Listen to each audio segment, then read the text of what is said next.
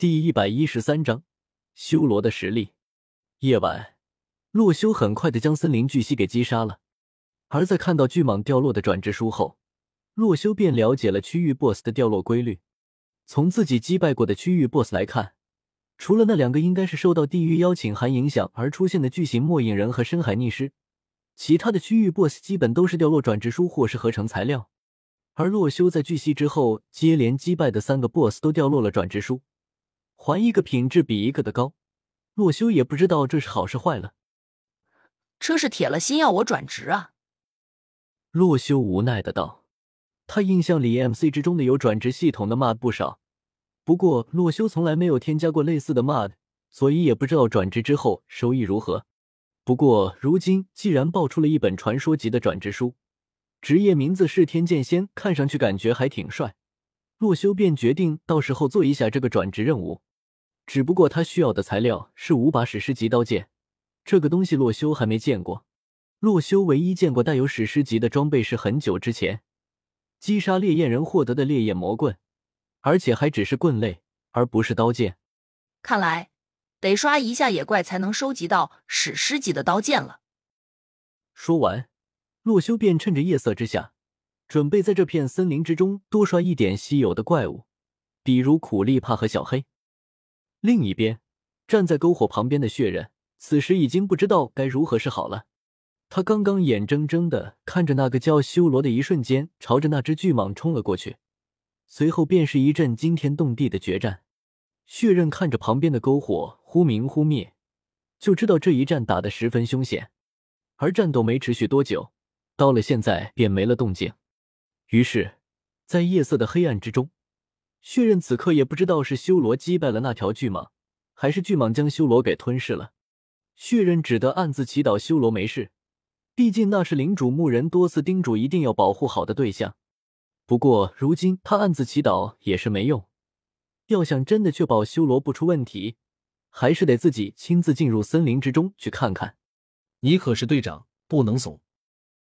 血刃自己给自己打着气，随后直接提着钻石剑。朝着有声响的地方走去，他顺手将篝火中的一根点燃的木条拾起，当做照明的火把，随后朝着洛修的方向走去。然而，就在他向前走了一段时间后，却是看到了一副惊悚的画面。只见一个巨大的蛇头出现在了血刃的面前，瞪大双眼，仿佛死死的盯着他。血刃心里那股原始的恐惧升了起来，心想：在如此强大的怪物面前，人类只有被捕食的份。难道修罗他？血刃看到了巨蟒，心中却是打起了退堂鼓。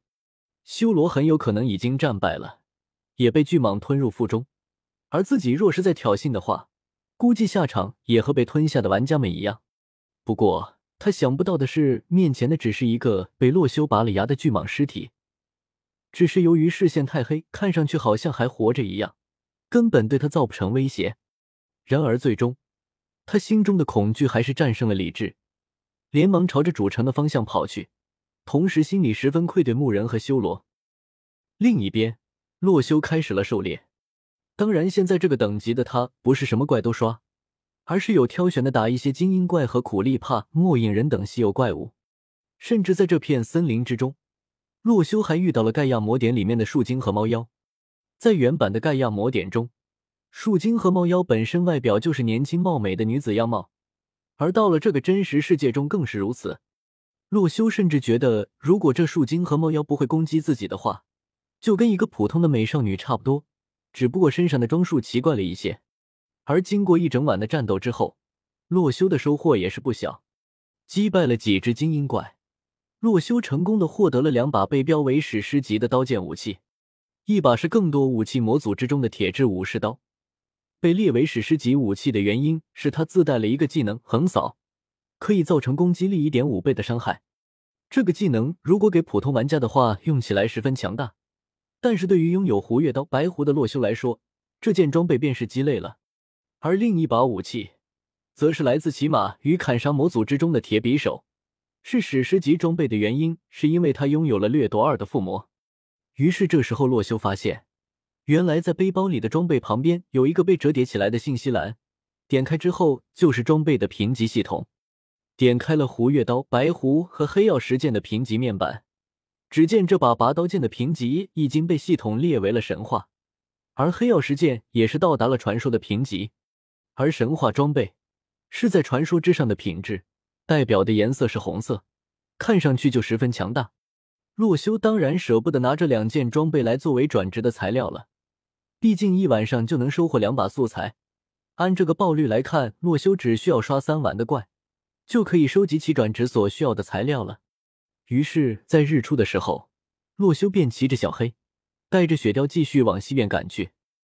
六百二十二区块之中，血刃已经逃回了主城，只见牧人早已在此等待他，虽然表情十分严肃。但还是关心的走了上来。血刃队长，你没受伤吧？没有，不过那个叫修罗的外来玩家好像遭遇了不测。血刃连忙汇报道：“这……”牧人一时间迟疑了。按理来说，以修罗的实力是根本不会惧怕那只巨蟒的才对，怎么到了血刃嘴里，却是修罗被那个怪物给杀死了呢？这是牧人不能相信的。他便开口道。修罗被巨蟒杀了，你亲眼看到的？没有，不过我估计是那样的。血刃老实的说道：“他们战斗过后，我看那只巨蟒还活着，心想应该是修罗战败了。”牧人听到血刃的报告，却是瞬间明白了什么，直接朝着森林的西边走了过去。血刃，你找两个玩家跟我来，我带你们去亲眼见证修罗的死活。说完。牧人便带着血刃和其他两名玩家，直接来到了洛修和巨蟒战斗的地方。只见此时已经到了白天，森林周围狼藉一片，许多树木被波及倒塌，鲜血四射在了周围。周围没有修罗的身影，只有那只巨蟒的尸体睁大了眼睛，死不瞑目。血刃看到了吧？这就是修罗的实力。牧人惊呼道：“作者题外话，兄弟们。”作者今天搬家，爆更计划暂缓。